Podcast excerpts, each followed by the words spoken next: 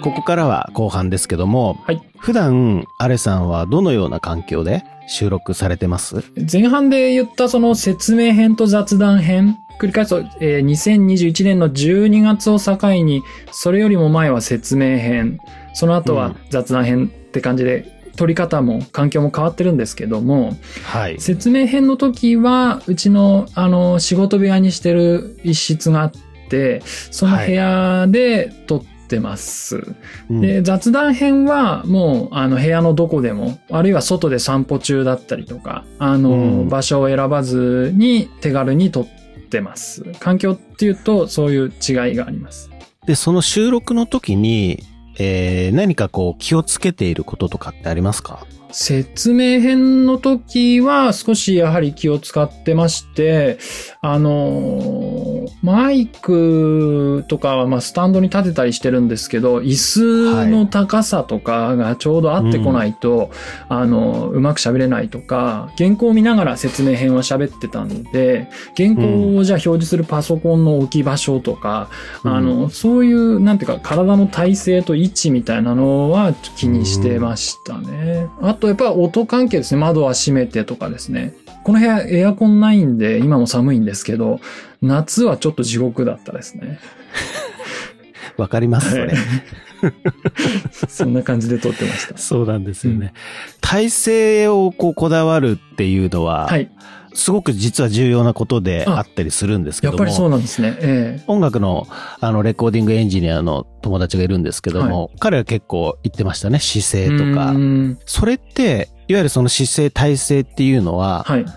やりながら気づかれてったんですか？それとも前情報として持ってたんですか？あ、やっぱりやりながら気づきましたね。っていうのは、体の体勢が悪くって、で、ちょっとあれを触ったりとか、例えば画面を送ったりするときにノイズが入っちゃうんですよね。いいところに置いてないと。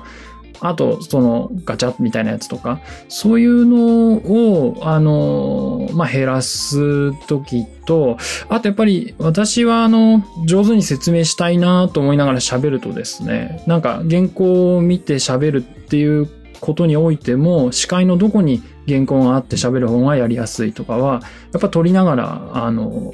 ちょっと勉強してったっていうところがあります。工夫してったと言いますか。はい、そういうところがあります。アップデートしてるわけですね。まあ、あの、雑談編で全てを捨てましたけども。まあでも一回あれをやったっていうのはいい経験だなと思ってます。こう収録機材ははい、どのようなものを使われてますか、えっ、と、まずマイクは、オーディオテクニカの2000円ぐらいの安いやつで、こう、まあ、手に持つようなやつを、これもなんかスタンド3、こう、三脚っぽいちっちゃいデスク用のスタンドに、つけてうんうんうんえー使ってます。あと、オーディオインターフェースは、あの、ベリンジャーのユーフォリア UM2 っていうやつを使ってます。これも割と安めですけど、あの、機能としては、あの、満足してます。じゃあ、マイクで、えっ、と、オーディオインターフェースつないで、パソコンに挿して、えーパソコンのソフトっていうんですかね。はい。それで収録してるっていうようなイメージですかね。はい、そうです。じゃあ、そのソフトははい。何を使われてるんですか、ソフトは、あの、Mac の標準の GarageBand を使ってます。じゃあ、編集もGarageBand。はい、そうですね。あんまりやってないんですけど、あの、ちょっと切ったりするときなんかは GarageBandでやってます。まあ、十分ですよね、結構ね。あの、そうですね。本当は、いや、それこそこの、ポッドキャストミーティングのいろんな方の機材とかを聞いて、やっぱり結構調整している人はいるんだなっていうふうにも思ったんですけど、まあちょっとそのテクニックを身につけるのをちょっとサボって、どんどん配信することを優先しちゃってるっていうのもあります。あと雑談編はもう iPhone に標準の有線のイヤホンマイクつけて、もうどこでも撮って、ほとんど編集なしでそのまんま上げてっていう形で結構全然違う撮り方になってます。雑談編の時の今おっしゃった有線でマイクつないでっていう時は、はい。あの、ボイスメモとかではなくて、はい例えば何かもう配信プラットフォームの方でレックしてっていう感じですか？私は、あの、ボイスメモ、iPhone の標準のボイスメモに一回録音して、はい。で、プラットフォームはアンカーを使ってるんですけど、アンカーにアップロードして配信するっていう形ですね。なるほど。まあ、一回物は手元にそうですね。置いとくみたいなイメージですね。はい。これ、また説明編に戻ることってあるんですか？ああ、いやー、あり得るとは思ってるんですけども、んあのー意外に、あの、うまくいってるなと自分は思っていて、喋り残したなっていうものはあんまりないんですよ。まあ、いろんな方おっしゃってましたけども、ポッドキャストのいいところの一つは、こう、話をストックしていける。で、リスナーさんは戻ることができるっていうのがいいポイントだと思ってて、で、私はその第1話から順番にその基礎的な情報をどんどんどんどんポッドキャストにストックしていって、あちなみに始めたのが2021年の4月ぐらいなんですけど、でそっからだいたい半年強かけて12月までに喋りたい話をストックしきったな、一回一段落したなと思ってるんですよ。で、そこから雑談編に入って、ちょっとキャッチーな、あの前半でもちょっと触れていただきましたけど、その渋谷のコーヒー屋さんの話とか、あとおすすめのポッドキャストのタイトルコールモノマネしてみたりとか、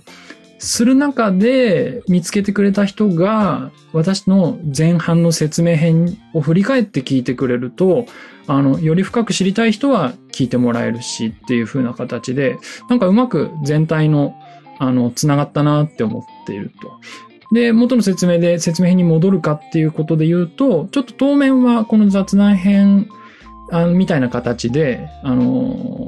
タイムリーな話とか、聞きやすい話、あまり堅苦しくない話をしていきたいなって思ってます。うんちなみに、あの、なんか、つぶやき編みたいなのもちょっと聞いてみたいなと実は思っててちょっ、と聞かせてください。どういうんですか？例えばですよ、はい。表参道のこの道を見て、建設コンサルタント的にどう思うかとか、はい、はい、はい。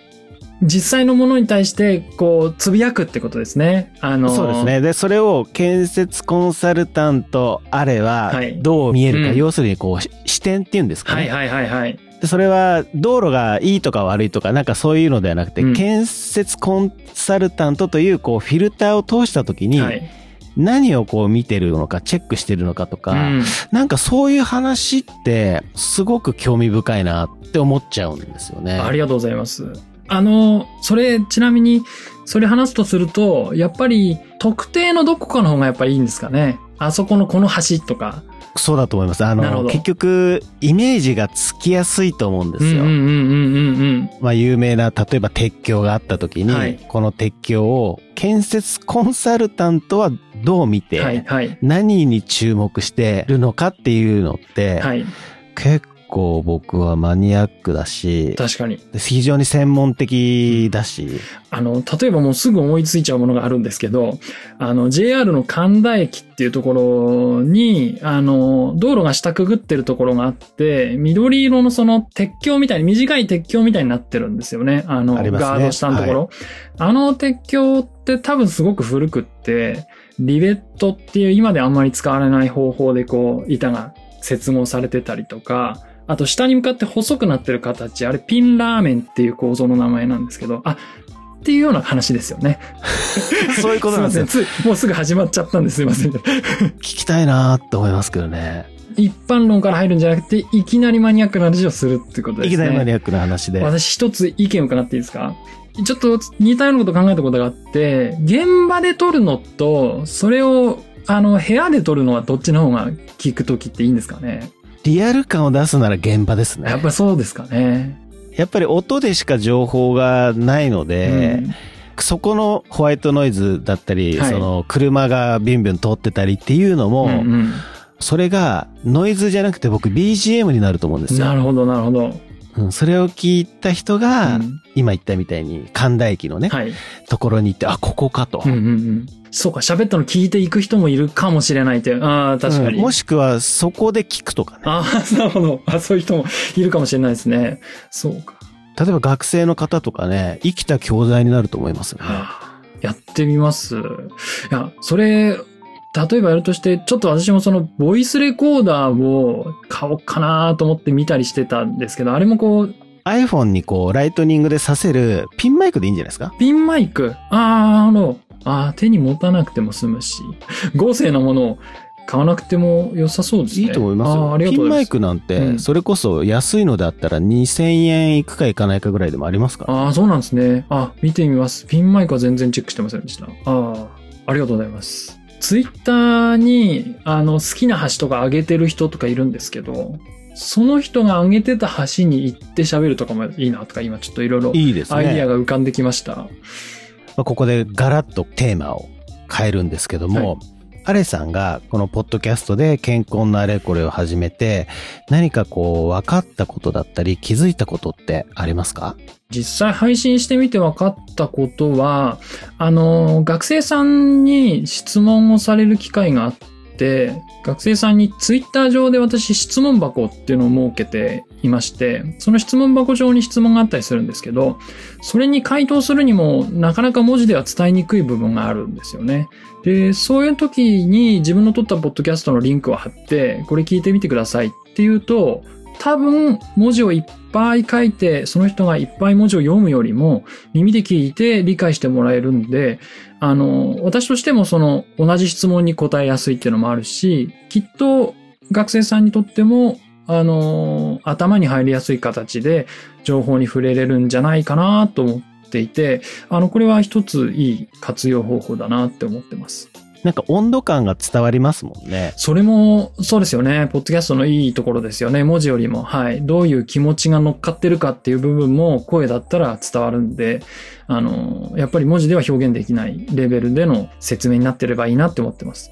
あの、アレさんが感じる、こう、ポッドキャストのはい可能性っていうのが、もしあれば教えていただければなと。まあいろんな企業がやってらっしゃると思うんですけど、すでにやってらっしゃると思うんですけど、あの、企業とか NPO とかサークルとか、そういう団体の広報のツールっていう使い道はこれから増えるんじゃないかなとか、まあ、可能性としては結構あるんじゃないかなっ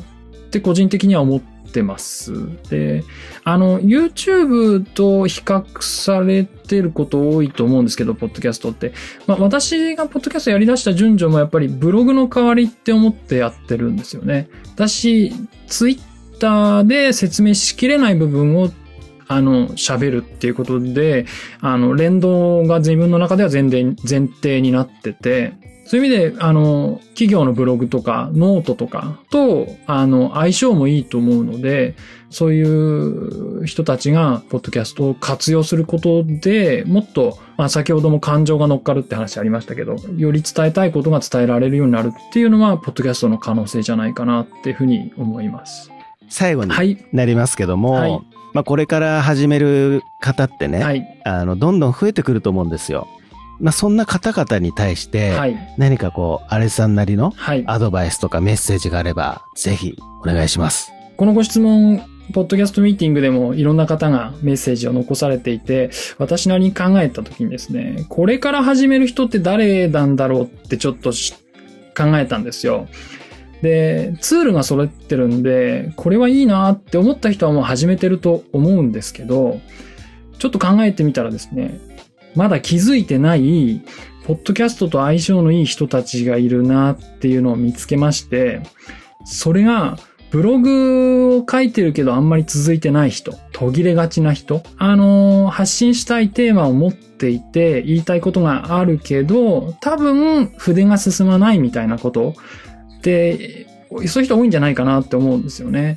なので、まあ、やっぱり私は、ポッドキャストっていろんなスタイルがあると思うんですけど、自分がやってるのは YouTube の音声版じゃなくて、ブログの音声版だって思っていて、そういう意味で、ブログを書いてる人で、書くのめんどくさいって思ってる人は、ぜひ、ポッドキャスト声でブログを書く、ブログを発信するっていうことをアイディアに入れてみたらいかがかなっていうことをメッセージとしてお伝えしたいです。確かに、ブログの音声版、一番フィットしてますよね。そうですね。あの、まあ、やっぱりポッドキャストって結局仕組みの名前なんで、いろんなことやってる人がいるんでですね、あの、ポッドキャストイコールブログの音声版っていうと、ちょっと限定しすぎだと思ってるんですけど、そういう使い方もあるよっていう発想が広がると、また配信する人も増えるんじゃないかなってちょっと思ってます。わかりました。ありがとうございます。健康のね、あれこれを、のリスナーの方も、はい。この、今回のエピソードを聞かれてるかもしれませんので、新しいのが出てくるとお楽しみにいうことで、ぜひ皆さん、健康のあれこれ聞いていただければなと思いますお。願いします。今回は、健康のあれこれを配信している、健康のあれさんにお話を伺いました。あれさん、ありがとうございました。ありがとうございました。